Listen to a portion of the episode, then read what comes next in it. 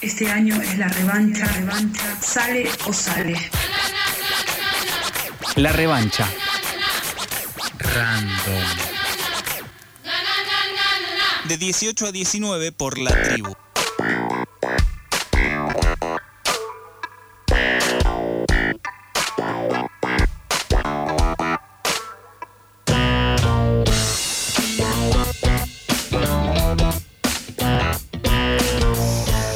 Volvemos al piso de esta revancha. Antes que nada, vamos a pedir disculpas a todos los fans del reporterizo que tuvo que ser abruptamente suspendido. eh, pero por un motivo muy importante, que es que estamos haciendo nuestra primer eh, invitada música que nos va a cantar acá un par de temas, pero además vamos a charlar un rato con ella. Como decíamos al principio del programa, ya estamos con Nadia Larcher, cantante, intérprete, compositora, en una palabra música. ¿Cómo estás, Nadia? Hola, bien, muy bien, buenas tardes. Bienvenida. Gracias. Bienvenida al, al estudio de Hermoso, el nuevo estudio de la tribu. el nuevo estudio de la tribu que estamos muy contentes acá de inaugurar estos programas musicales que esperamos que sean muchos de inaugurarlos contigo. Gracias. Eh, Nadia, cuando preparábamos esta entrevista decíamos que podríamos inscribirte en algo así como eh, la raíz folclórica argentina y latinoamericana, pero a la vez tenés también como algunas cuestiones medio rockeras. ¿Cómo es tu biografía musical? Eh, bueno, mi, biografía musical tal vez empieza así, con una.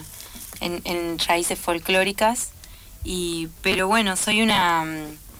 una eh, hija de los 90 y de los 2000, eh, con el advenimiento de- de- del internet y todo eso se abrió la posibilidad de escuchar la música del mundo. Entonces, en esas raíces, de ese primer sonido em, más, más del territorio, eh, después se sumaron otros sonidos, como el del rock y la música popular argentina y la música del mundo, ¿no?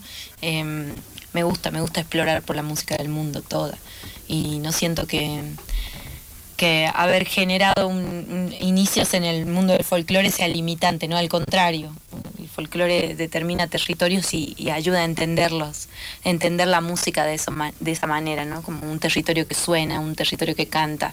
Entonces escucho jazz y, me permito escuchar los territorios, escucho el rock de, Londres y me permito escuchar la ciudad, ¿no? Desde ahí. Em, así que sí, soy una mezcla de todas esas cosas.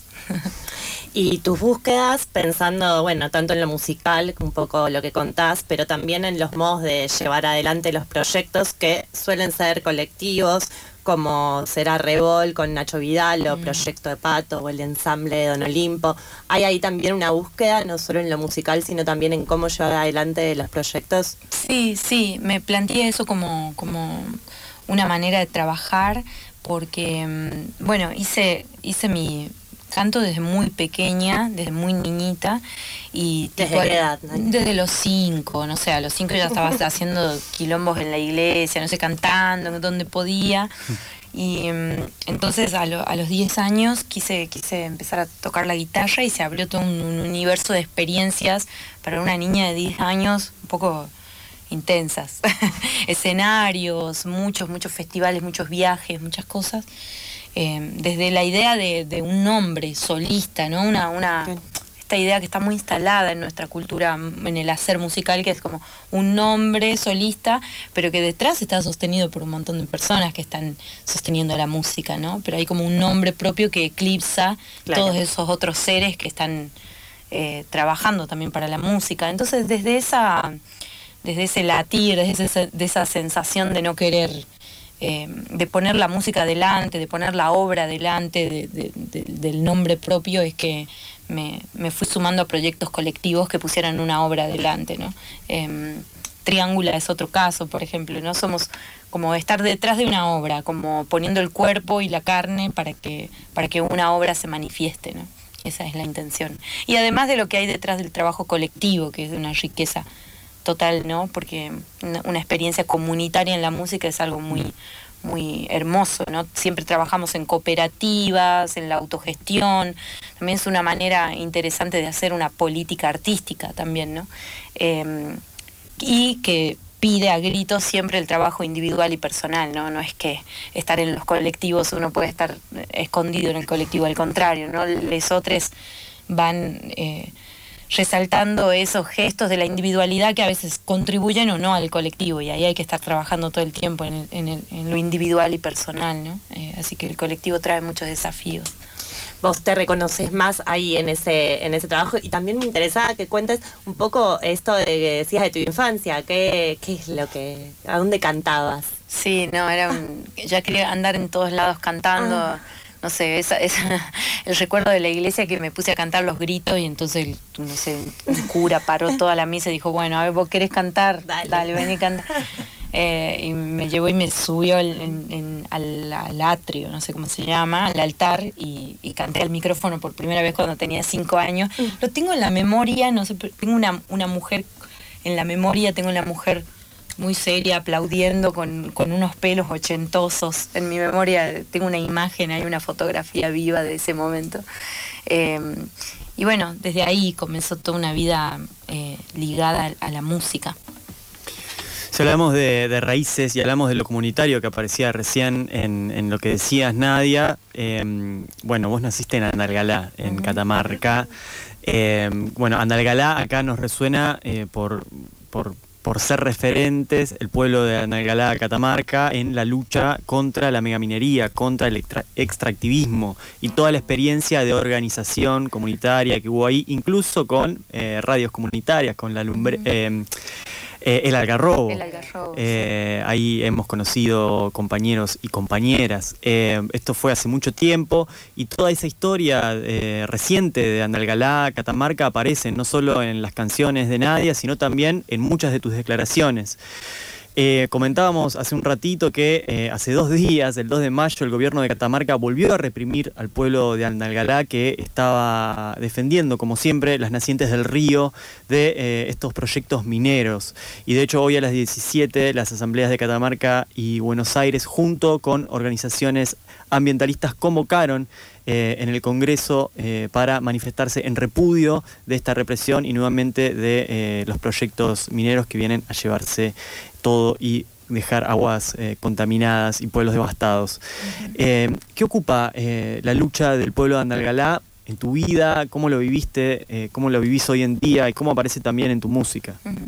Bueno, es, mi vida también, ¿no? Esa lucha, porque toda mi familia está ahí a 17 kilómetros de, donde está sucediendo este desastre ambiental, ¿no? Y esa es, esa es una realidad con la que convivo día a día y cada vez que aparecen estas noticias em, es un dolor eh, muy viejo que se reactiva, ¿no? Eh, digo muy viejo porque esta, esta lucha comenzó, no sé, yo tenía 14 años cuando empecé a ir a las asambleas y tengo 35 ahora, o sea que eh, hace más de 20 años que este pueblo está activado, luchando, pidiendo información, haciendo preguntas y ya hemos atravesado por muchas, muchos dolores, ¿no? la represión del de, del al pueblo de Choya el pasado 2 fue otro, otro gesto más de, lo que trae el extractivismo para todos los pueblos. ¿no?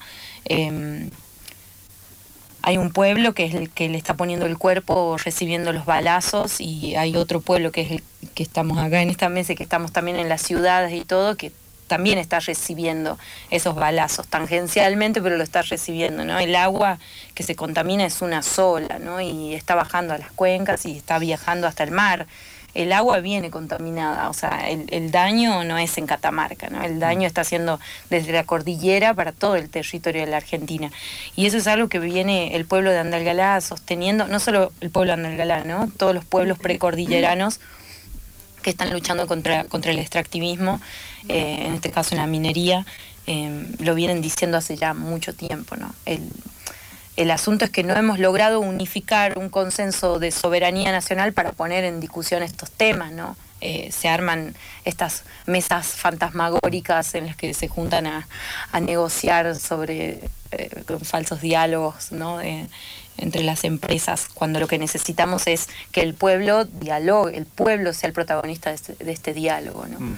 Em, ya a este punto estamos, yo creo, en, eh, entendiendo que somos eslabones, que la lucha nos trasciende, trasciende las vidas particulares, ¿no?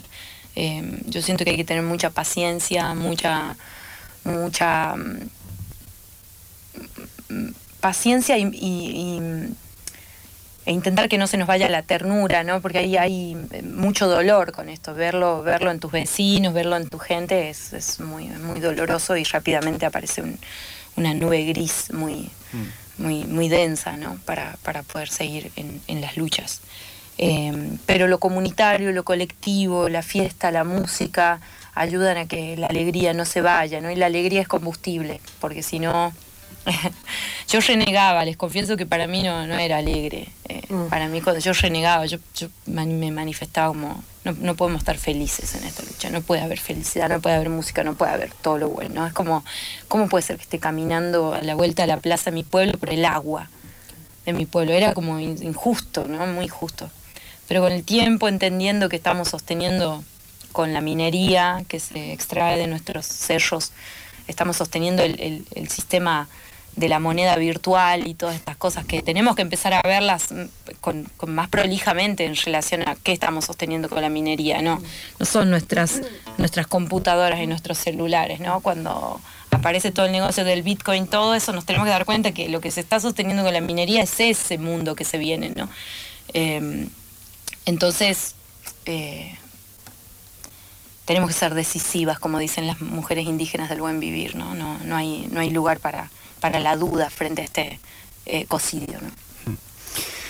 Nadia Larcher es a quien estás escuchando. Ella es cantante, intérprete, es música, decíamos, y eh, decíamos que la música era fiesta, además, eh, y resistencia, ¿sí? No son cosas separadas, no tienen que ser cosas separadas. Y eh, si no se dieron cuenta por algún sonido que entró en la entrevista, está con una guitarra encima y creo que es momento de que nos toque una canción. Bueno. Si te parece. Voy a hacer una canción que, es una carta cantada en realidad, porque mm, ahora en abril se cumplieron, se cumplió un año de, un año de que mis compañeros de Andalgalá, la mayoría de artistas, eh, músicos, eh, eh, activistas, activistas, fueron encarcelados injustamente en Andalgalá hace un año. O sea, vean la secuencia temporal de lo que está sufriendo este pueblo. Em, hace un año metían en cana a 15 compañeros, eh, la mayoría de artistas sin razón, sin causas, causas armadas, como toda una situación. Y, una de esas personas se llama Jorge Ramos y es un amigo, un hermano de, mi vida. Y, esos días fueron muy angustiantes, estuvimos haciendo vigilias y comunicando por, por donde podíamos para que se difunda esta situación. Eh, y yo tenía mucha necesidad de comunicarme con él y le escribí esta canción para, para poder hablarle. ¿Cómo estás?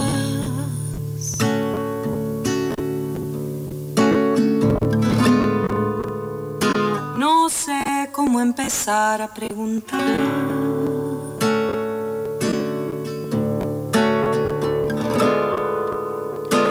Siente hoy tu alma frente al mar. Lo sé, es tan difícil soportar la oscuridad.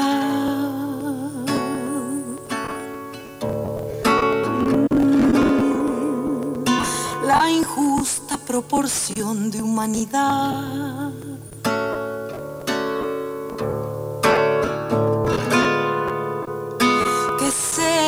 a cuidar de sus hermanos,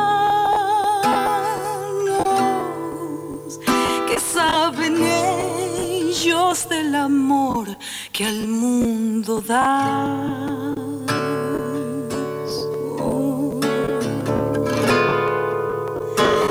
Es música, es bondad, es mágica.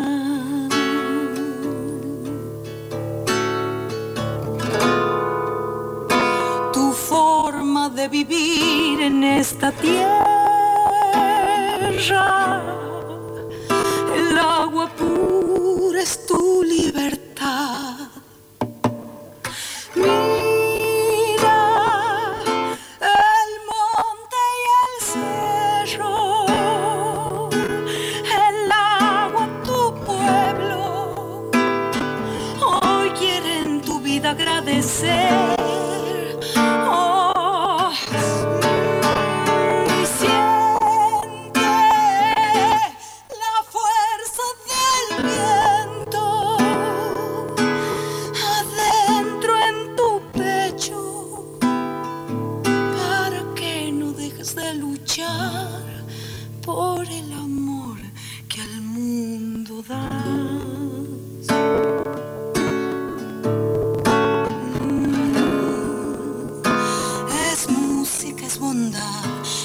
Mágica.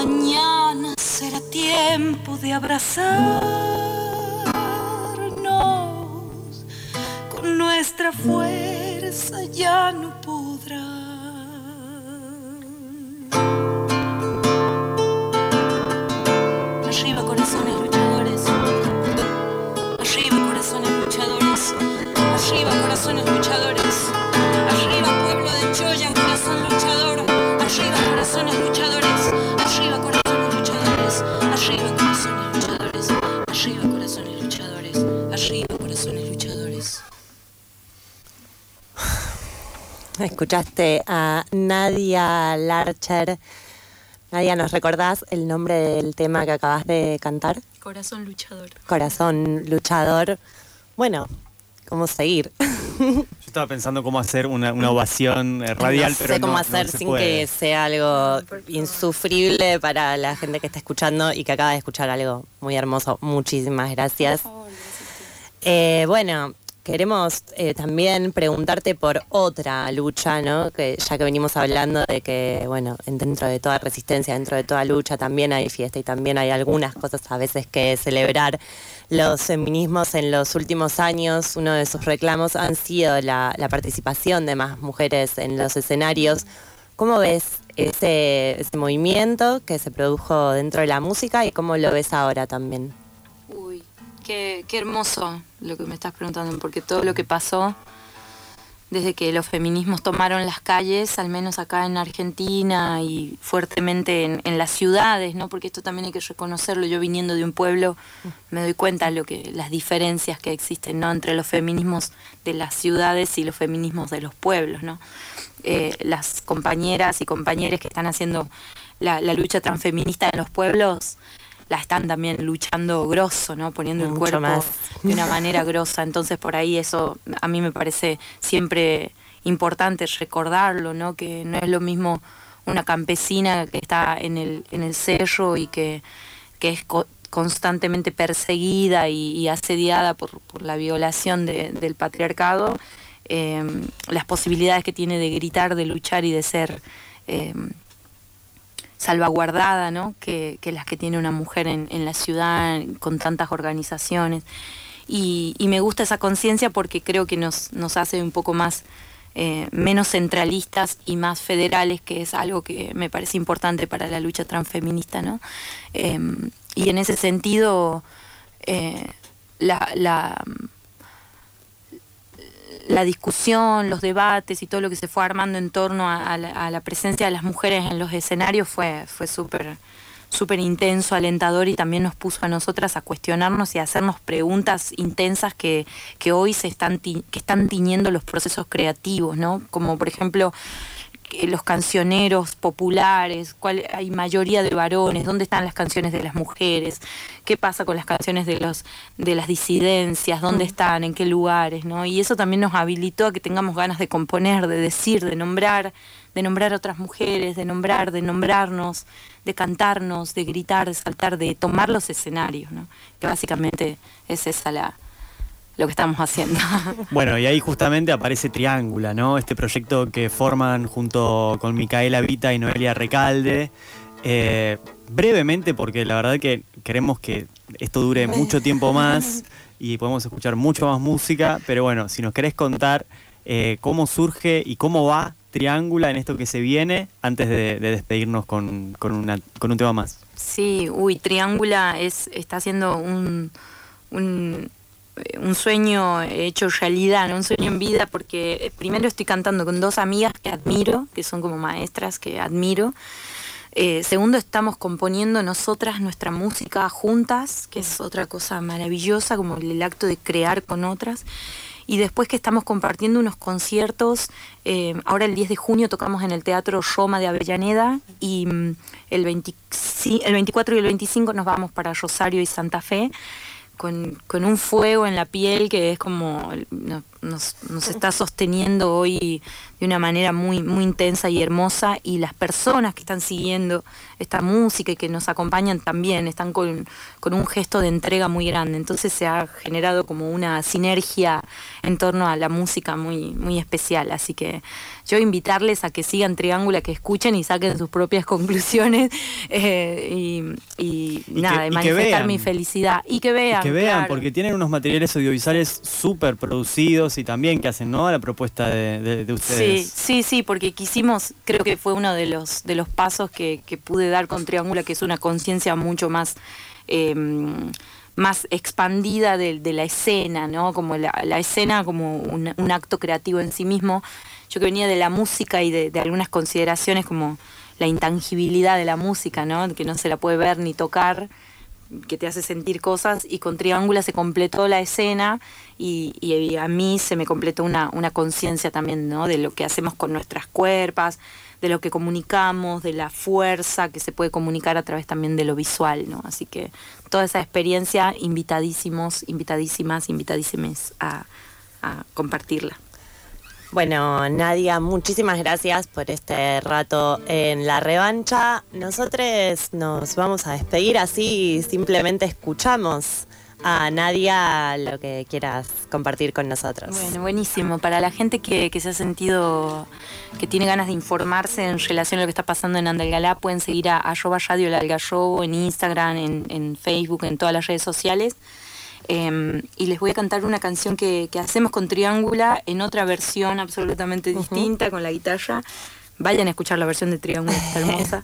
Esta mini gira que empieza ahora en junio, Buenos Aires, eh, Rosario, Santa, Fe, y, pueden buscarlo en Instagram, que ahí está toda la información. Exactamente. Voy a cantar Aldacira para traer a la memoria eh, viva la, la figura y el arte de Aldacira Flores, que fue una bordadora de Fiambalá de la provincia de Catamarca y que trabajaba con las telas y el bordado eh, de una forma suprema y poderosa.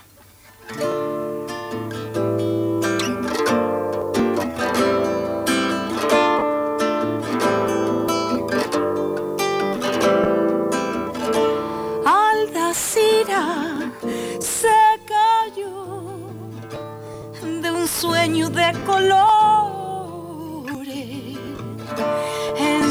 ojos